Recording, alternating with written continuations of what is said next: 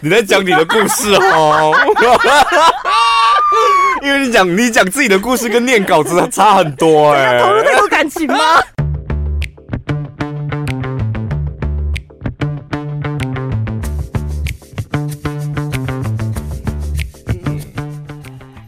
我是小潘，我是宝拉。这个礼拜你们过得好吗？好吗？精神喊话一下。哎、欸，我我最近啊，就是因为我都没有在健身房运动。嗯，你们看到我上一次运动，就是我在 IG po 照的那一次，我这样不知道几个月前。你对，而且你那一次 po 照片，我记得上面写的是已经一个月没来了。对，一个月没去，然后去一次之后再也没去了。哎、欸，可是可是你现在是没有任何会籍，他那个是祭次的吧？会籍啊，会籍啊。一样是一个月月月费，我们公司楼下那个、啊、对，就没关系，就给他扣，是不是？没有关系，因为那个林飞接下来好像下礼拜开始，林飞就会跟我去。所以你是怎样？要有伴你才会比较有动力。我没有，我就是要有责任，因为我现在有责任就是要带他运动，你知道吗？因为他说他要请教练。然后，因为他没有做过重力重训，然后我就说你不用花那个钱，真的林飞。嗯、但是你你买个食堂上个基础，我觉得可以。嗯、然后说对他想上食堂就好。我说接下来食堂之后，请你交给我，我带着你练。你是中午练吗？就我们瞧好时间了。我我跟你讲很神奇哦，因为。我最近就没有，除了那个高尔夫也是没有下场，就是练习场打一打，就这样子而已。然后呢，吃也算正常吃，但是没有过量。嗯，然后我就看着我的身体的变化非常好，哎，什么意思的非常好？就是那些 List 格的东西都不见了。为什么？我不知道哦，怎么这么好？因为就是，但但当然没有像之前这样子，可能胸肌比较大或者比较结实大块。但是现在整个人就呈现一个细细的状态。但所以我最近才想说，哦，下刚好下个礼拜林飞要开始运动，就跟着他一起运动这样。然后把肌肉练一练，线条会比较明显。我现在应该随随便便，我觉得一弯腰腹肌就跑出来那种。可是你有吃的很干净吗？没有，我没有，我我不控制。对，我的控制饮食是整体的热量我会管一下，但是吃什么内容我是不忌口的，对，不忌口。为什么啊？当然还是我代言的 Super Plus，真的假的啦？那是我持续一直有在做，我没在骗你们，没有业配啦。我只是想说，我最 因为前阵子我有点担心，就想说没有运动，我觉得我怕我整个人太细不好看，嗯，所以有有稍微大吃一点。但最近就觉得哦，终于把那些什么，你知道，肚脐下面有一块。哦，微凸的那种地方终于是平整了，就觉得照镜子看自己就觉得哇，天哪！嗯嗯嗯。但林飞为什么会突然想要做重量训练？因为他接下来他开始会裸露身体，然后经营他的社群吧。觉得，我觉得女孩子的目标都是这样啊，女生都很喜欢在 IG 上面秀出自己很细，然后健康，然后。透露一点，我的身材很好，这种照片，我觉得女生都是一样。要 po 上面之前，当然会检查各方面都完美了之后，才会 po 出去。从 po 一张 po 一张照片，你最在乎的点是什么？还是你在乎的点是很多，每一个点都要达到一定的分数？嗯、有些人是这样子。嗯，我大概就是两点。嗯，一个就是脸部的表情。嗯。然后再来第二个就是身材整体看起来，oh, 对，oh, oh, oh, 有没有匀称？所以他三年才会 po 一张照片的，动态上面。呃，不对，因为其实有所要求，但是我们又走那种无滤镜、无修图的那种风格，所以就会很难得到一张完美的相片。嗯嗯嗯，嗯不好意思哦，让大家久等了。但是感讲到那个身体的变化，我前一阵子大概就最近这一个礼拜，就是 其实有点身体不舒服，因为上礼拜是感冒嘛。对。然后呢，这礼拜我大概每天都拉肚子。嗯。这几天，尤其是礼拜天的时候，我真的是拉到整个人虚脱哎。然后我本来刚好那一天就没有安排任何行程，然后在家里整个人就是很一直剉赛这样，也没有到一直好像很严重，那大概三四次。可是我发现哦，原来身体不舒服，尤其拉肚子的时候，它是会拉掉你的精气神的哎。就到了下午，整个人就昏昏欲睡，想说奇怪、嗯、哦，好累哦！我今天不是明明就睡到自然醒，怎么会才醒着？没过多久而已，我又觉得好想睡，然后就真的就去睡午觉了。不然我平常没在睡午觉，嗯、而且睡很熟。我觉得你那是感冒，是吗？什么叫拉掉你的精气神？肠胃型的感冒就是有可能是一直拉肚子、啊，然 后拉完就真的觉得、哦、或是其他的。其他的病毒感染有可能一直拉肚子，然后睡完午觉之后，晚上也差不多九点多十点多，突然好想睡。我明明就在看剧哦，嗯、看 Netflix，然后看到我开始打瞌睡，我惊醒，我想说现在才几点而已，我竟然想睡觉了。那你一直拉，你都吃什么？吃正常的东西啊，因为我觉得要补充体力。正常的东西是什么？想一下，我那天吃了什么东西？哦，我好像去买了一个烧腊便当。嗯，那就是补充体力的东西。对呀、啊嗯，对啊，我们要听的是这个啊，什么叫正常的东西？因为烧腊便当对很多人来讲是不正常的东西啊。是哦。对啊，对于瘦身的人来讲，就不会选烧腊便当哦。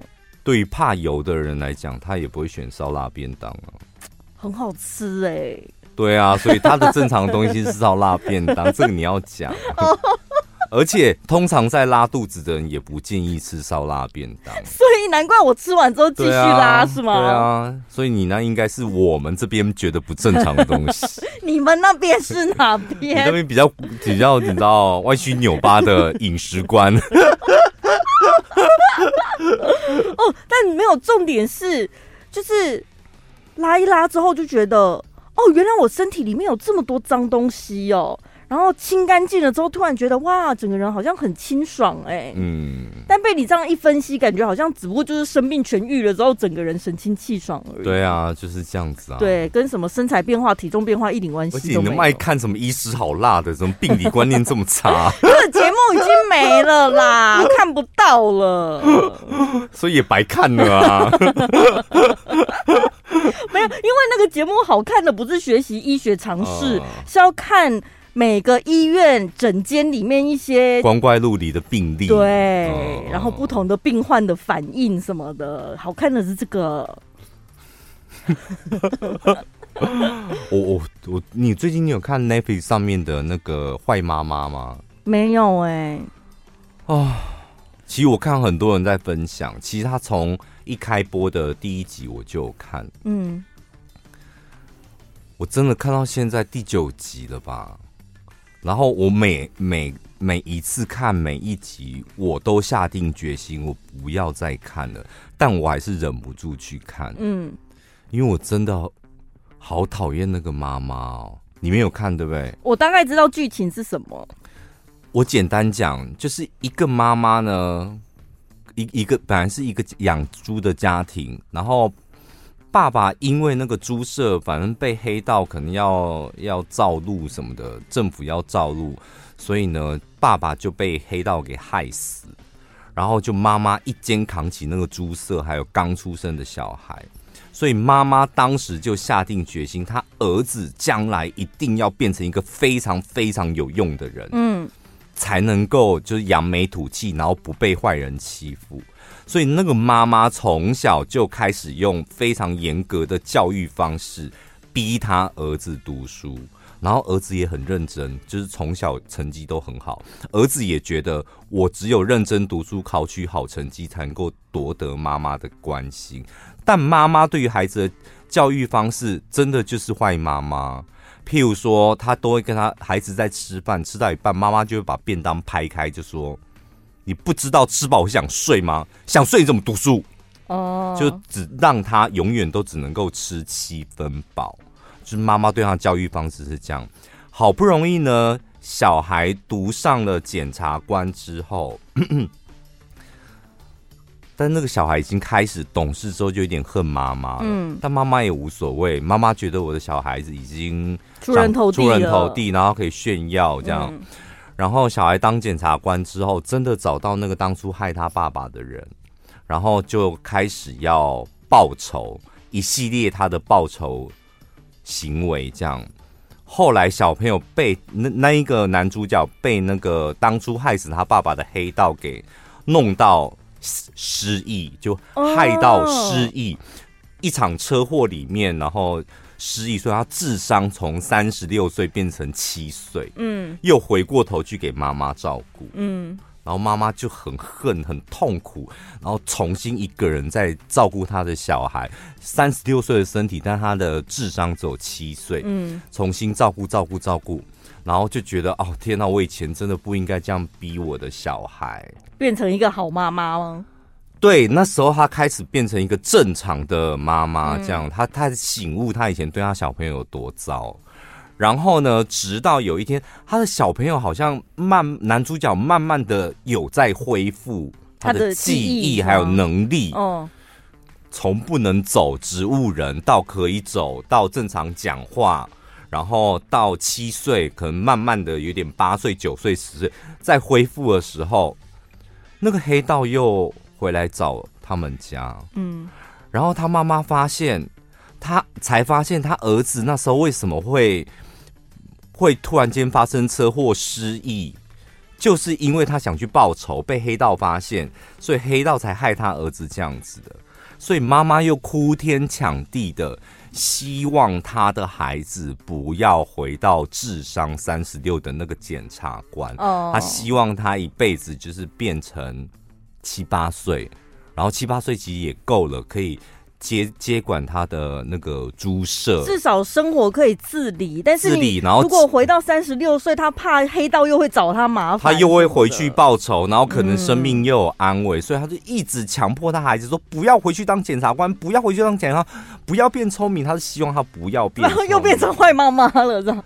我跟你讲，我从头到尾在看那一出剧的时候，我想说。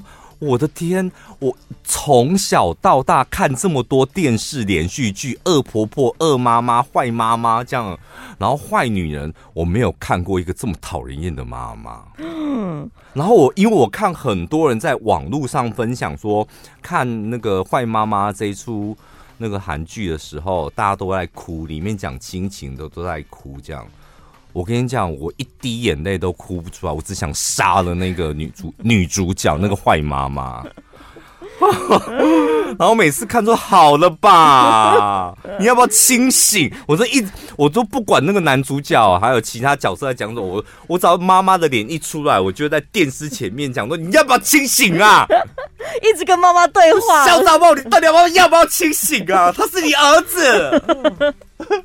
感觉看这部戏好像会很揪心。我跟你讲，每个人看都不一样，因为我已经偷偷，因为他现在播到七八集还是八九集吧，我已经看好多人分享，大家都说这一部里面他有很多的那个很感人的地方，然后看了觉得很感动，很想哭。我拜托没有看过的听众朋友，你们去看看，你们去试着看看这一部。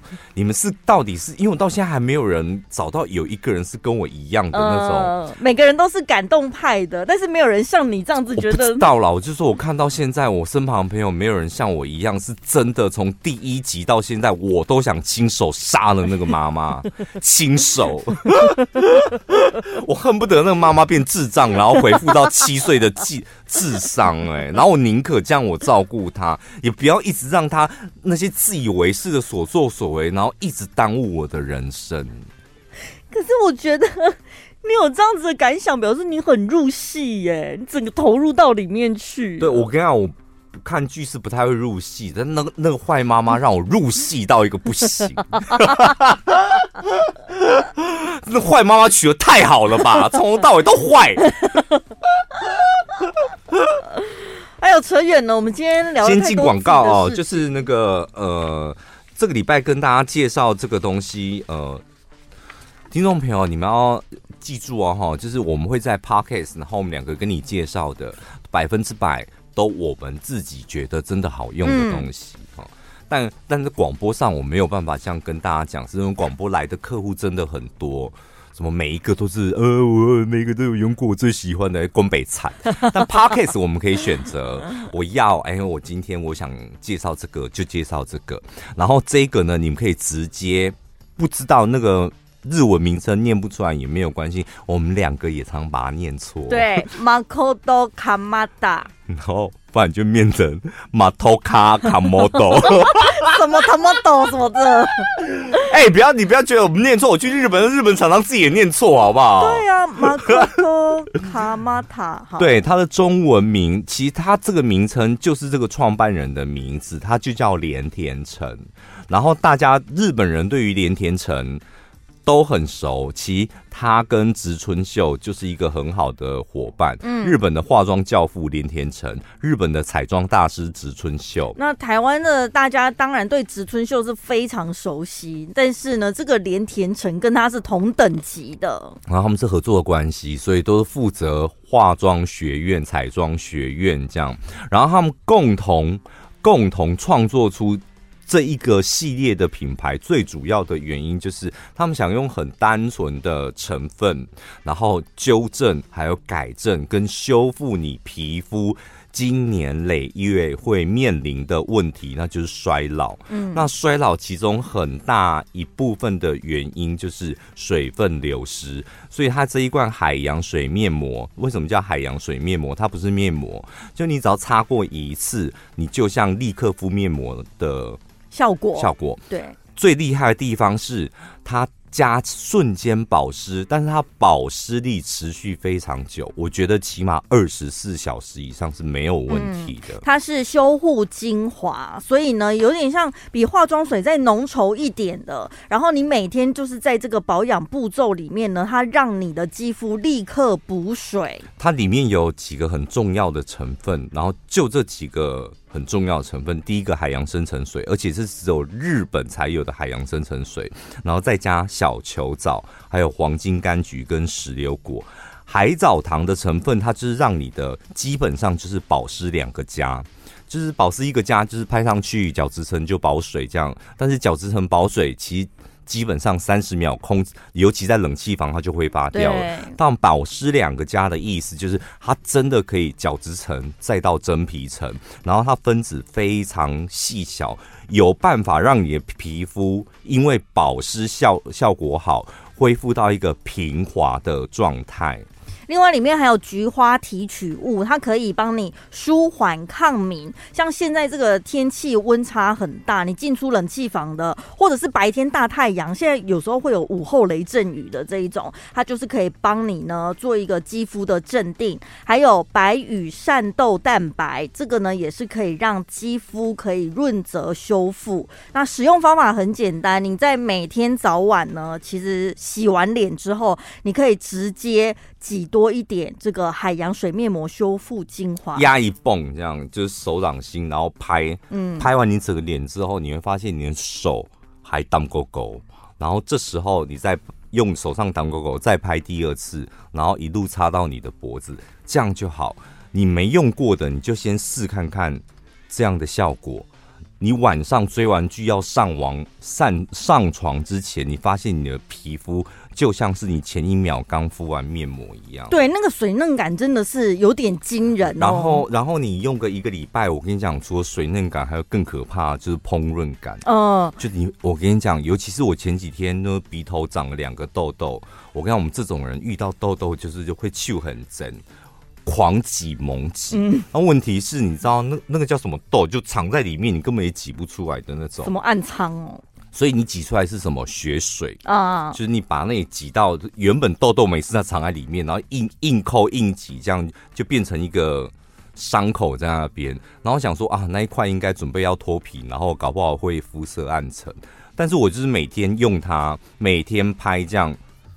哎，我跟你讲，后来那个结痂掉了之后，就皮。那个鼻子一点疤都没有，嗯，就完完全全修复力非常好，所以可以透过我们的资讯栏连接，直接上到泛奇网买那个两瓶的最划算，两瓶的组合，呃，特价只要一九八零。好，来看一下，这是一个网友的提问。这个网友说呢，我之前在大学的时候很爱用 IG，很喜欢在限动上面疯狂发废文刷存在。但是呢，长越大就越不喜欢把自己的生活公诸于世。我只想要低调的过生活，顶多就是在路边看到很可爱的小动物啊，或者是很帅的公仔之类，就会想要拍一下发个限动。但是呢，自从我跟女朋友交往了之后，他就很希望我可以在线动上面常常发动态，然后要有他，就跟他一起发动态。我拿出纸笔了，我现在开始在记录，就是你的字里行间里面问题会在哪里？好，因为呢，他觉得这个举动会让女友觉得我很爱他。如果我没有发动态的话，甚至会吵架的那一种，所以觉得有点无奈。难道现在社交平台上面的发文会比两个人之间的相处更重要吗？我是不太喜欢放闪，但是女友一直辱我，我也会觉得不爽，所以我很好奇，就是。真的需要在 IG 上面做表面功夫，打一大篇长文，然后标记朋友 或者是标记女朋友，说我有多爱你这样子。这些在网络上面真的会对于我们的感情有帮助吗？想要听各位的想法。小潘大神，这个男友先讲这个男友，女你的女友没有任何的问题，老实讲，嗯，就是女生喜欢发动态。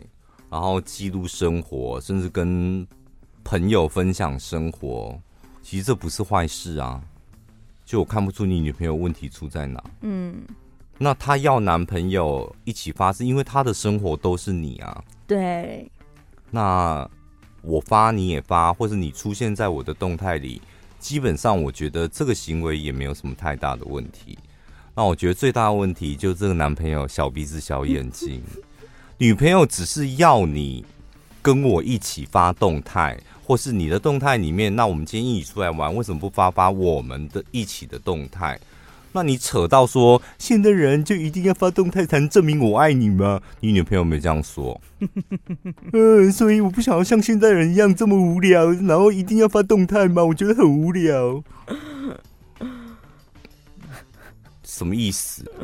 如果你不想要自己发，我就有另外一个方法。像我有一个朋友，他平常是他的账号只看别人的，他就是想要了解朋友最近在干嘛，在上面可以按赞留言有互动，但他自己本人他是没有在 po 什么贴文跟动态。嗯，但自从他交了女友之后，他的动态开始更新了。嗯，那个。动态更新的内容呢，看得出来就是女友 po 了啊，我们今天去约会，好开心哦。然后 tag 男朋友之后，然后就说转发，对，就说你给我转发，他就是被迫要转发女友的动态。你怎么知道他是被迫？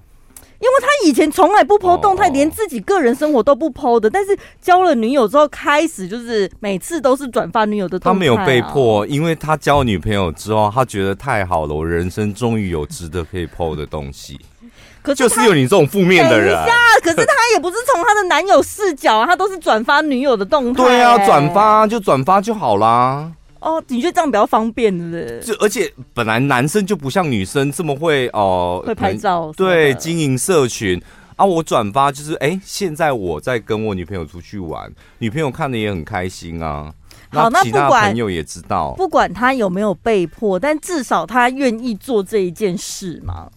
对啊，嗯，愿意做他就很好了。因为你现在是你不愿意做，那你不愿意做这个男友，你不愿意发动态跟你女朋友发动态，那你就要去解决你不愿意做发动态这件事情，嗯，而不是在那边打高射炮。嗯、呃，我觉得现在人都好无聊，一定要在 IG 上面放闪证明自己，那才叫真的爱嘛。你这个就是小鼻子小眼睛的，你自己的问题推给大家。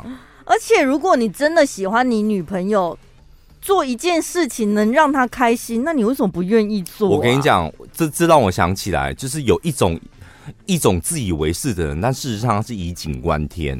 你知道，我前几天有发一个新闻给你，某一个台湾的教授还是生物学家，他发了一篇文，他说台湾人有全世界最好的两样东西，但是台湾人却都不珍惜。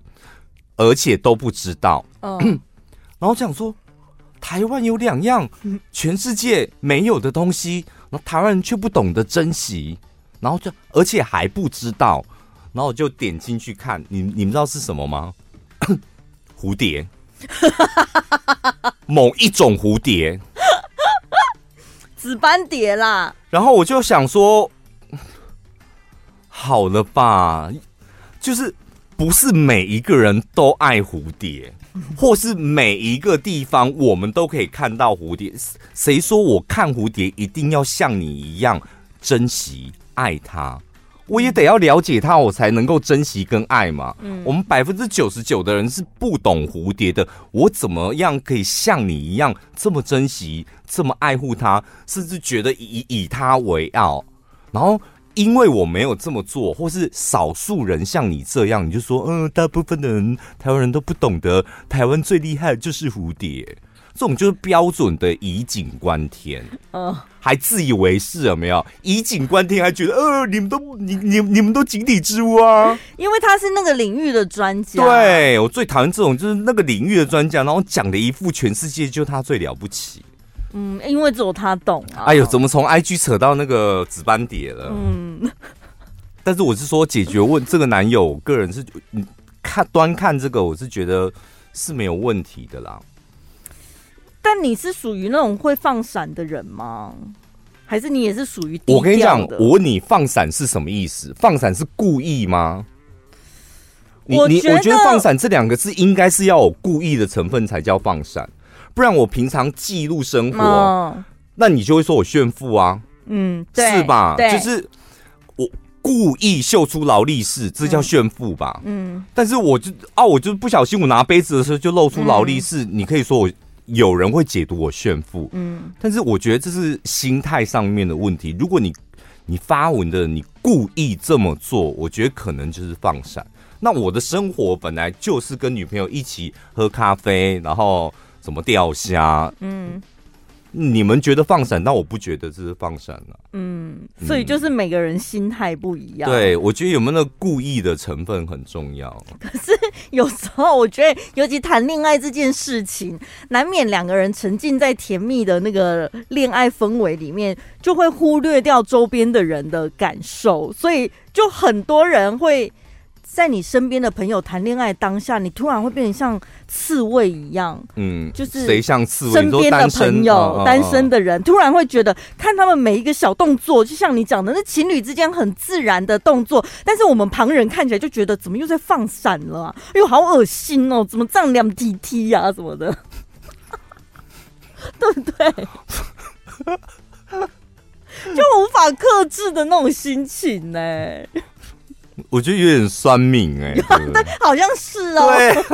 对，人家在人家两个人世界里面，就是做没犯法的事，你们为什么这么多负面情绪？网友整理出呢，情侣几个行为会让旁边的人觉得你们这样子放闪太讨厌了。嗯，首先呢，就是要求别人帮忙拍放闪照。像你讲的，我觉得我们大家一起出去玩，互相拍照，这是很常见的情况。嗯、重点是这一对情侣，他拍照的时候，他摆什么动作？哦，放闪照就不行。我觉得两个人就是、哦，可是我们来这边就是要亲一下，拍这种大家情侣来这边不是都会拍，就是接吻的照片吗？我觉得啊，对了，哎、欸，没有啦，宝拉，待会啊，宝拉怎么拍？你要帮我想一下、啊。你先帮宝拉想啦，你再叫他帮我们拍啦，不然他等下就生气。对，因为我觉得牵手、拥抱我都能接受，但是如果要这边亲嘴的，就是你们要不要用自拍棒或者是什么方法，要别人拍你们亲嘴，好像有点太多了哎、欸。这个你是真的不行，是不是？我会觉得有点害羞，就是不要，所以你会直接把他相机摔在手地上吗？嗯其实是说我不要这样，我可能会手抖一下，因为他要亲的时候，他也不会跟你讲说，哎，我们要亲一下，你快点来帮我们拍，不可能嘛？你会吓到，对，然后就会拍丑，一定会被我拍丑。然后晚上回饭店的时候会讲一点他的坏话，这样。我说，但是我可能拍完的之当下，我应该会讲，因为是自己的朋友，路人就当然没办法。但如果是自己的朋友，我应该会说，哎，这亲嘴的可以不要叫我拍吗？我应该会直接讲。哦哦哦。然后再来就是呢，整个世界都是他们的情趣大套房，所有亲昵的行动，蒙来蒙去，瑟来瑟去。会吗？哎、欸，我蛮喜欢看这个的、欸。有一次，我们就是一群朋友去那个市民广场野餐，这样，嗯、然后就很悠闲嘛，有野餐垫啊，在那边吃东西、聊天啊，这样子。然后其中就有一对情侣、嗯、正在热恋期，一滴瑟，一滴瑟，一滴瑟，大腿也瑟，然后腰啊、脖子啊、耳朵啊，一滴瑟，一边聊天，然后一滴瑟，瑟个不啊，然后就给我亲起来了。刚开始就是先脸颊亲一下，这样子。然后继续聊天，然后转过去看到对方，嗯，觉得好可爱哦，再亲一下小嘴这样子，嗯、然后再继续聊天，然后，然后就摸一摸，摸一摸，感觉来了，然后就转过去开始给我大舌吻，舌哦，然后旁边朋友就想说，而且这个局野餐局是那对情侣邀约的哦，嗯、就想说你们两个为什么不直接去约会，找朋友来看你们约会是什么意思？然后而且大家在聊天聊到一半，他们就亲起来了。那我们没 po 动态啊！然后想说，嗯，那你们就慢慢亲吧。就我们全部都站起来跑去逛那个勤美了。哦，整个野餐店就剩他们俩，慢慢吃，慢慢亲吧。这种是不是太太多了？为什么不自己回家？哎、欸，我跟你讲，就是男生们不要在女生面前做这种事情。女生真的小剧场很多 啊，所以如果是你你们男生朋友无所谓吗？无所谓，真的无所谓。就是，但是我像我就觉得，我觉得不太敢在那种市民广场，哎，对不对？对，因为他户外又坐在地上，嗯、而且他已经摸成这样、亲成这样，很容易勃起。待会也会很干，男生呐、如果你是揉到有感觉，就男生本来就很容易有感觉，啊、然后就是。勃起了，那不是很尴尬？待会还要站起来。对。啊，如果你说电影院什么的，哦，包厢里面，那就是暗暗的，那还好。但是市民广场，那真的太太奇怪了。好，尽量不要这样。然后呢，有一种人是谈了恋爱之后，他会突然变成恋爱专家。他就开始哦，女生出去聚会的时候，他本来我们出去啊，可能不会这样聊天。嗯、但是他自从谈了恋爱之后，出去就会说：“哎、欸，我男朋友他有一个哥们呐、啊，也单身呢、欸，我觉得跟你很合，嗯、你要不要认识看看？”真的啦，我觉得一个人好可怜哦，谈恋爱才有人可以依靠，而且有人听你讲心情啊什么的，开始这样子大讲特讲，硬要把身边的朋友全部送作堆，有这种人呢、欸。你在讲你的故事哦，因为你讲你讲自己的故事跟念稿子差很多哎、欸，投入太多感情吗？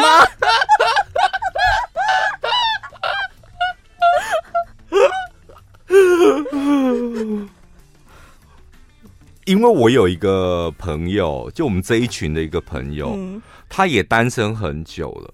然后我呃，我上礼拜才跟我这一群朋友讲说，你我拜托你们不要再帮他强制介绍了，因为他的人，我我个人觉得，我这个朋友虽然单身很久，但是他工作很稳定，然后人也很开朗，我就觉得明明就是个条件很好的人，那你们每次这样有有一个对象就要硬塞给他，塞到最后，然后每次都没成功嘛，塞到最后，我觉得我这个朋友变得好廉价哦。嗯就感觉一就是好，你知道都带总工去配种，然后每次都没配成功，这样，然后就你们家总工到底怎么了？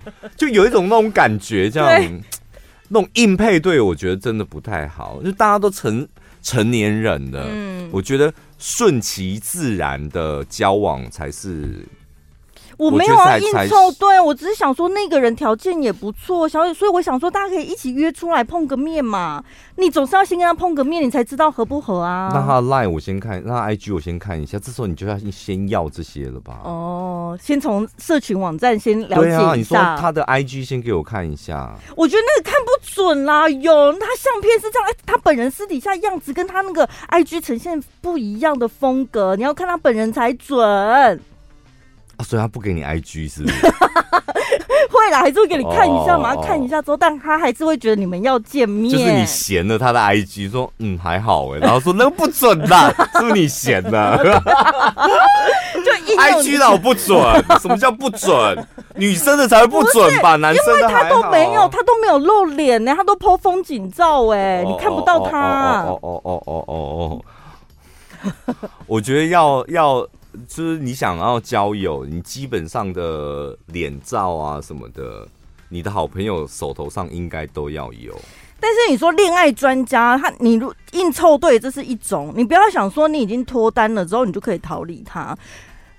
我们出去之后总是会讲说，哦，可能我男友怎样什么的，他也会出意见哦。嗯，我跟你讲啦，你要注意他啦。我觉得他这样对你不是不对耶，是不是有鬼啊？嗯，你有查寝吗？什么的？你这个朋友，我觉得可以邀请来上我们节目，因为登秋好像是你的一百倍。有这么爱登秋的人吗？我觉得我谈恋爱，啊、我谈我谈恋爱的时候，是不是也会变成这种这种爱爱登秋的个性？你谈恋爱我不知道，我谈恋爱好像不会，你谈恋爱会变成智障。你身，你看你刚刚讲的是你身旁真的有一个这样的人哦、喔？有一个类似这样子，类似，我可能有一点夸张了，但是就是的确会这样子。这个好讨人厌。对，恋爱专家，然后星座专家。哎、欸，你男友是，是巨蟹座，我跟你讲，我男友也是，所以我很懂他这个行为不对，因为我男朋友就不会这样啊。就会把他们自己之间相处的那一种情况套用在别人身上，然后就觉得他好像他讲的都是对的。所以我跟你讲，以那种恋爱恋爱专家之姿在跟你讲恋爱的所有的观念，那都不用鸟他了，就直接问他说：“你要不要再再加点什么？加点什么？加点，譬如说饮真奶啊，还是再再吃一个牛排吧。” 不是应该快点结束这一场聚会吗？最恐怖的是，有人还会晋升为性爱专家，就是会跟大家分享他们的床上的。这个很好啊，这个很实用啊，而且这个很难得听到。我觉得这我做什么不好？但我们不太不不见得想知道吧？我觉得你又在讲你的故事了，因为这个明明就很实用，女生跟女生分享嘛，那男生有男生分享的。方式这种就比较不可能男女混合一起讲，对，你们一定是女生的聚会这样子，对，可能分享哦，就是一个一个礼拜多几次，一个月几次这样啊？你老公是不是不行了？好，大家都会平常心这样讨论吗？啊，有点，尤其是喝点酒的时候，但男生讨论的方向跟女生真的比较不一样。你们女生可能真的是掏心掏肺的讲自己的性生活，那男生大部分都是碰轰的，我觉得，嗯，碰轰的一些你知道光怪陆离的经验什么的，会讲到地点啊、姿势啊、时间啊，什么都会讨论，你知道吗？对啊，上次拜托我在桃园机场，他就受不了了，然后类似这种，所以我们就在什么一行下的某一间厕所这样，好嗨哟。然后有一种人呢，谈恋爱之后会人间蒸发、见色忘友，这种我觉得是还好。对啊，我觉得这很可以。就是你约他约不出来，但是有一种是真的夸张到你传讯息给他，他开始不回了，整个人消失 哎、我跟你讲，我没有谈恋爱我也这样子，我觉得就是突然间就想消失啊，怎么了吗？然后大家都会觉得你为什么要这样？我身旁的朋友都会觉得你为什么要这样？但我就是想这一阵子消失一下，过一阵子我想付出我就付出了。可是有一种人是他的另一半不喜欢他跟这些朋友交往。嗯，然后他就会为了爱想说好，那我就跟朋友断绝来往关系。嗯，但我觉得这不是一个正常的行为吧？就是我谈了恋爱之后，我应该还是可以维持我正常的交友人际关系呀，没有必要为了一个人然后放弃一群人吧？我听你在放屁，没有，这是两件事。谈恋爱本来就不应该谈恋爱放弃朋友嘛？对。但是我的男我的男朋友不喜欢这一群人，这一群什么我的闺蜜什么的，嗯、那我会判断啊，嗯、哦，我觉得我男朋友讲的有道理，这一群闺蜜有问题，都是假闺蜜、绿茶婊，或者是对我的人生可能没有太大的帮助什么的，嗯，或者带我出去只会浪费钱、吃喝玩乐。啊，最后我选择就是我男朋友，或是听男，其实不见得是选择男朋友，是我选择听男朋友的建议。嗯，我觉得他讲的有道理，所以我就减少跟他们来往，这样。你一定也是的啊，怎么可能这样子？你有可能你交了一个男朋友，嗯，然后你男朋友说我我真的不喜欢你那群姐妹，哎，就你不要再跟他们出去了。你会做的事就是你会出去，但是你不会跟你男朋友讲，对，你会骗他说哦，我今天去公司加班，然后跟好姐妹去那个吃饭，然后我会想一下他讲的是什么，然后自己再观察一下什么的，是吧？你还所以你这样子还是选择还是选择你男朋友啊？哦。被打脸了吧？没有一个女生会为了说啊，我男朋友不喜欢我的闺蜜，但是我闺蜜是我的，你知道，一辈子还有闺蜜，所以我不要我男朋友，不可能。哎、欸，这个是情侣放闪，有男有女，你不要全部都怪到女生身上。什么叫怪到女生？什么没有啊？不要都讲说什么每一个女生就是不可能因为这样子就放弃闺蜜什么的。不可能，我讲不，男生也是啊。嗯，你有可能为了你女朋友，你你。交往一个然后女朋友就是不喜欢这一群哥们，嗯、然后你就因为你你女朋友，然后因为哥们，然后放弃女朋友，嗯、不可能吧？真的，我觉得男生有一种有男生讲不听，怎样？哪一种？什么叫男生讲不听啊？我有想，我就有遇过啊，就男生就是放弃女生，他要跟。没有，我就跟他讲说，我不喜欢那一群人。那如果你要跟他们出去，嗯、不要带我去，你自己去。对。嗯，然后后来男生选择跟他朋友出去，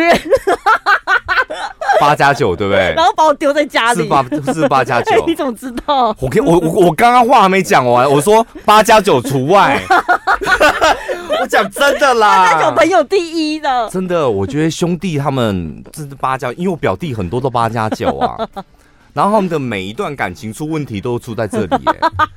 就是他也，他老实讲，他也很爱他女朋友，呃、但他放不了兄弟。呃、就兄弟有事情了，我一定要帮忙的啊。嗯、兄弟的拖，就是我能不去，我可以赶，嗯、我会为了为了你这样，为了你，我从高雄赶到台中来，就是帮你陪你睡觉，嗯，或是陪你看一场电影。但是我前面那一拖在高雄的朋友，我不能不去啊。呃、就他们常常会这样。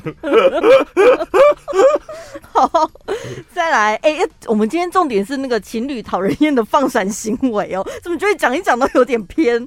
好，再来就是有些人谈了恋爱之后聚会会变成买一送一，我最讨厌那一种，就是我明明就是约了你，为什么你带你男朋友一起来？嗯，而且还没先讲。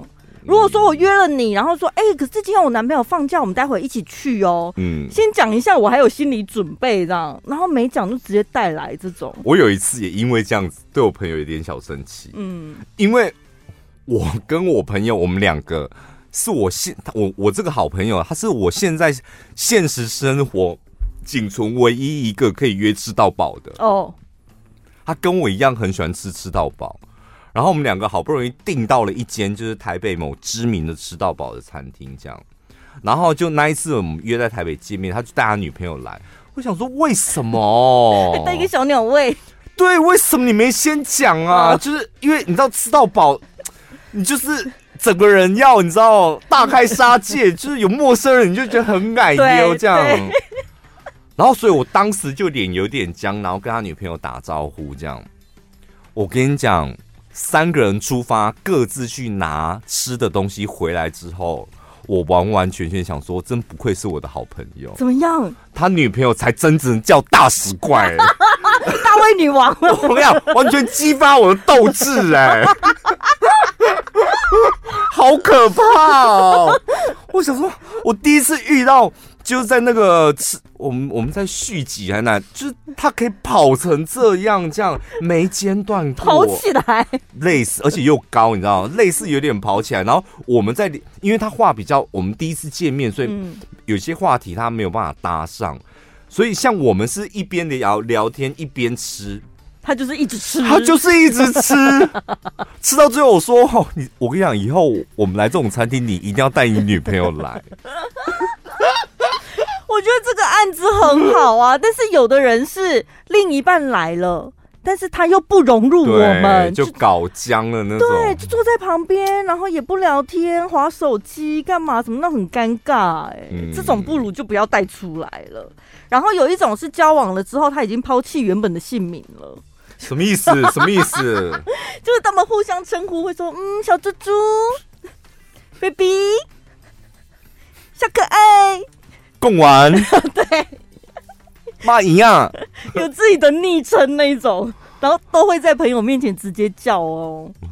大忌嘛，有大忌吗？在你们女生界有点肉麻，哦，肉麻的、亲热的，就尽量不要在女生面前出现。尤其我光想，我也觉得有点恶心。哪一天我们出去吃饭的时候，嗯、王玉芳带着她的现任男友，然后在我面前接吻，我就我应该立刻吐出来。你应该会吐吧？嗯、不要这样。最后一种呢，是他谈了恋爱之后呢，他会开始自信心爆表，就是觉得我现在谈了恋爱，我有感情的滋润，我现在姿态不一样了，走在路上感觉，哎呦，回头率变好高哦，是不是大家都注意到我有不一样的风采？你看那桌男生干嘛一直转头？给我男朋友嘞，怎么一直在看我啊？怎么办？他会不会待会就是？我遇过哎，谈恋爱之后变萧伯，你应该也遇过吧？真的有人这样子哎，男，我跟你讲，不要说女生，男生也会，嗯、就感觉好像自己是你知道怎样是全世界最顶级的柴犬总攻吗？真的，他就一副以前也还好，平平静静的一个人，然后谈了恋爱，的确他交女朋友是蛮蛮漂亮的，这样，然后就不可一世，嗯，你知道，无时无刻散发出那种不可一世的感觉，就真的很讨厌，就是费洛蒙一直散出来啊。没有，我觉得他是他自己挤的吧，挤的吧，哪有散啊？我们都没感觉到，他自己在那边用嘴巴挤费洛蒙吧。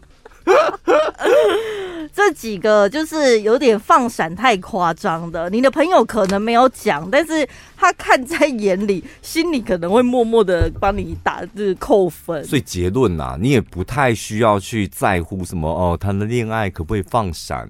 放闪这个动作就回归到我们刚刚讲的重点，故意。嗯，像炫富也是啊，有些人就在。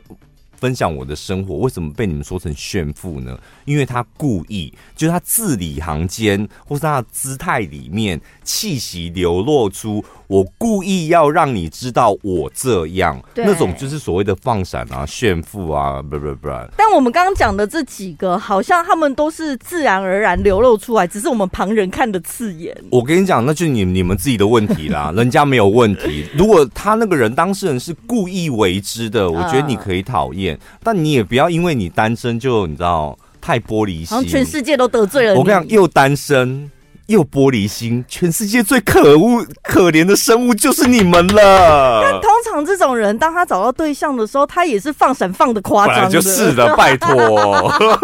下礼拜见，拜拜。